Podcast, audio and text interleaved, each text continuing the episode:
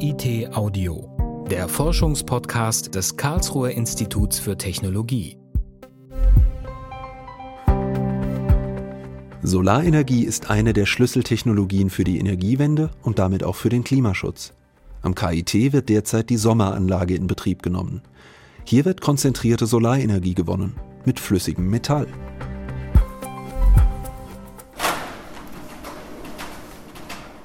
Langsam, fast feierlich öffnet sich ein großes Rolltor. Dahinter ein riesiger gebogener Spiegel. Draußen vor der Halle steht ein zweiter, noch größerer Spiegel. Die Sommeranlage besteht im Wesentlichen aus zwei Spiegeln und einer Flüssigmetallanlage. Sommer ist eine Abkürzung. Sie steht für Solar Furnace with Molten Metal Cooled Receiver. Auf Deutsch Flüssigmetalltechnologie für konzentrierende solarthermische Kraftwerke. Der eine Spiegel steht im Freien und fängt das Sonnenlicht ein. Der ist in zwei Achsen verfahrbar, sodass er zu jeder Zeit das Sonnenlicht senkrecht auf den Konzentratorspiegel werfen kann, der in der Halle steht. Und dieser Konzentratorspiegel hat eine Parabolform und konzentriert das Sonnenlicht dann in zweieinhalb Meter Entfernung auf den Brennfleck, wo sich der Receiver befindet. Diplom-Ingenieur Frank Fellmoser arbeitet am Kalla, dem Karlsruher Flüssigmetalllabor am Campus Nord des KIT. Seit 2015 baut er die Sommeranlage mit auf. Bald ist sie einsatzbereit und wird zum ersten Mal Sonnenlicht auf den Receiver lenken. Das flüssige Metall im Inneren wird erwärmt. Es fließt in einem Kreislauf und transportiert die Wärme, zunächst in einen Kühler. Der Kühler ist die Schnittstelle, an der die aufgenommene Energie genutzt wird. Dort kann man sich einen Kraftwerksprozess vorstellen. Hier könnte Wasser erhitzt werden, das verdampft. Der Dampf könnte eine Turbine antreiben, die Strom erzeugt. Ja, das Sonnenlicht wird um den Faktor 2500 bis 3000 konzentriert und da ist eine enorme Leistungsdichte vorhanden. Auf der kleinen Fläche wird da schon ganz schön viel Energie, in unserem Fall bis zu 10 Kilowatt, 10.000 Watt Sonnenlichtleistung frei. Diese Lichtleistung nehmen wir dann mit dem Flüssigmetall wieder auf. Mit 10 Kilowatt ist die Sommeranlage eher klein. Aber darauf kommt es gar nicht an. Wichtig ist der Receiver, ein kleines Kästchen, gerade mal so groß wie eine Tafel Schokolade. Im Innern liegen zehn dünne Röhrchen. Durch sie fließt flüssiges Metall, das vom Sonnenlicht erwärmt wird. Das Flüssigmetall ist ein Eutektikum aus Blei und Wismut, beides schwere Metalle, und schmilzt bei 125 Grad. Eutektikum kommt aus dem Griechischen und heißt so viel wie gut schmelzend. Eutektische Legierungen bestehen aus mehreren Metallen. Sie sind so zusammengemischt, dass der Schmelzpunkt niedriger ist als der von den Metallen einzeln. Das ist ein eutektisches Gemisch aus Blei und Wismut, 45% Blei und 55% Wismut. Wenn man es in der Mischung zusammenmischt, zieht man den Schmelzpunkt weit herunter bis auf 125 Grad. Die Metallen einzeln gesehen hätten einen Schmelzpunkt von ungefähr 300 Grad. Flüssigmetalle können sehr gut Wärme weiterleiten. Viel besser als beispielsweise Luft oder Öl und viel besser als flüssige Solarsalze. Die laufen nämlich derzeit in den meisten Kraftwerken durch die Rohre. Noch einen weiteren Vorteil hat das Flüssigmetall. Da es die Wärme gut ableiten kann, wird die Receiver-Oberfläche nicht so heiß und es geht weniger Wärme verloren. Das Color-Team wird jetzt an vielen Stellen die Temperatur des Flüssigmetalls messen, erklärt Frank Fellmoser. Und daraus können wir Wirkungsgrade ermitteln und diese wiederum später mit Wirkungsgraden bestehender Kraftwerke, die zum Beispiel mit Solarsalzen betrieben werden, vergleichen. Wir erhoffen uns jetzt eine Steigerung der Effizienz im Vergleich zu Thermoölen oder Solarsalzen. Eine Zahnradpumpe hält den Kreislauf in Gang.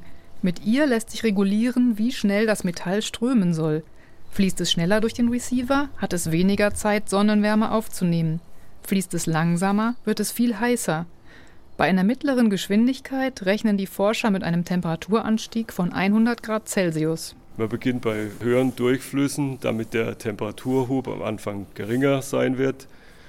Und später traut man sich zu höheren Temperaturen, muss sich den Durchfluss ein bisschen reduzieren damit sich am Receiver eine höhere Temperaturdifferenz ergibt und so weiter.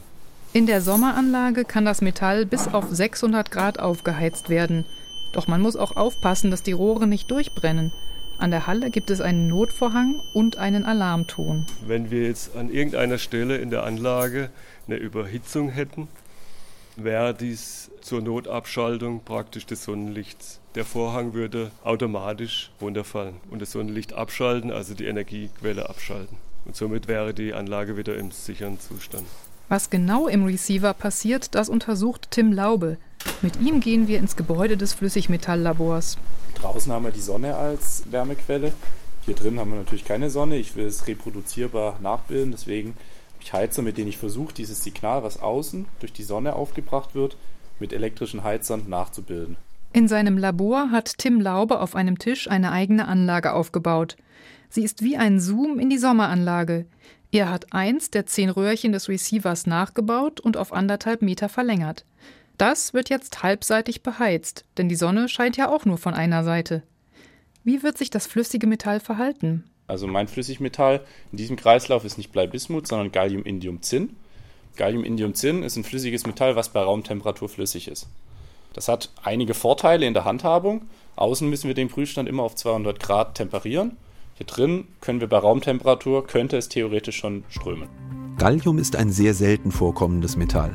Es ist silberweiß und leicht zu verflüssigen. Man benutzt es für Thermometer.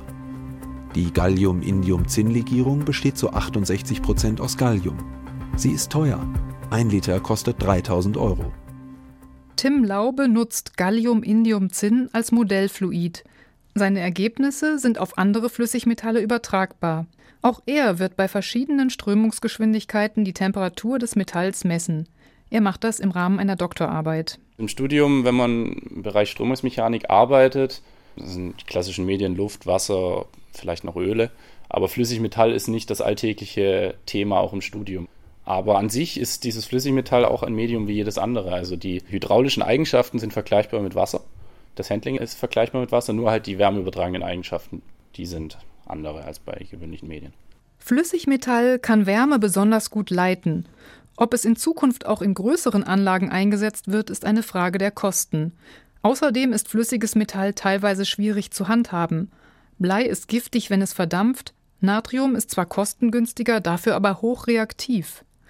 Flüssigmetallanlagen werden immer eine Sonderanwendung sein, meint Tim Laube. Gerade das fasziniert ihn. Der komplexe Anlagenaufbau an sich, die Herausforderung bei der Messtechnik. Viele messtechnischen Verfahren können für Flüssigmetalle nicht eingesetzt werden. Das ist eine Grundlagenarbeit, die ich sehr spannend finde. In der Sommeranlage fließen 150 Liter Bleibismut. Später wird noch ein Energiespeicher angebaut, denn in der Solarthermie soll auch wenn die Sonne nicht scheint, Strom erzeugt werden. Im besten Fall kann sogar eine ganze Nacht überbrückt werden. Doch im Moment liegt der Fokus auf dem Receiver der sogenannten CSP-Anlage. CSP steht für Concentrated Solar Power. Solarthermie heißt, dass die Sonnenenergie umgewandelt wird in nutzbare thermische Energie. Der Receiver ist die Stelle, an der die Sonnenenergie als Wärme in das Medium hineingelangen soll. Hier gibt es viele Variationsmöglichkeiten, die an der Sommeranlage nach und nach getestet werden. Auch im Versuch von Tim Laube geht es um die Rohre des Receivers. Sprich, zu wissen, lokal, wie hoch ist mein Wärmeübergang in meinem Rohr, um dann auch Aussagen treffen zu können für die spätere Dimensionierung von so einem Receiverrohr. Wie dick muss die Wandstärke sein? Wie hoch werden die Temperaturen in meinem Rohr, sprich welches Material kann ich verwenden, wie hoch muss die Festigkeit von diesem Material sein, etc. Die optimale Gestaltung des Receivers zu finden, wird eine wichtige Erkenntnis der Versucher an der Sommeranlage sein. Auch für größere Kraftwerke, sagt Frank Fellmoser. Unser Labor, das Kala, besteht jetzt nunmehr seit 20 Jahren. Wir haben viel Erfahrung mit Flüssigmetallen, mit Flüssigmetallanlagen. Das Neue ist die solare Geschichte die zwei Spiegeln, konzentriertes Licht. Das ist Neuland für uns. Da haben wir aber schon einige Vorversuche gemacht und sind guten Mutes, das in Einklang zu bringen. KIT Audio. Forschung hören. Eine Produktion des Karlsruher Instituts für Technologie 2019. Redaktion Abteilung Gesamtkommunikation des KIT. Titelmusik Arthur Tadevosian. Weitere Informationen finden Sie unter www.kit.edu/audio.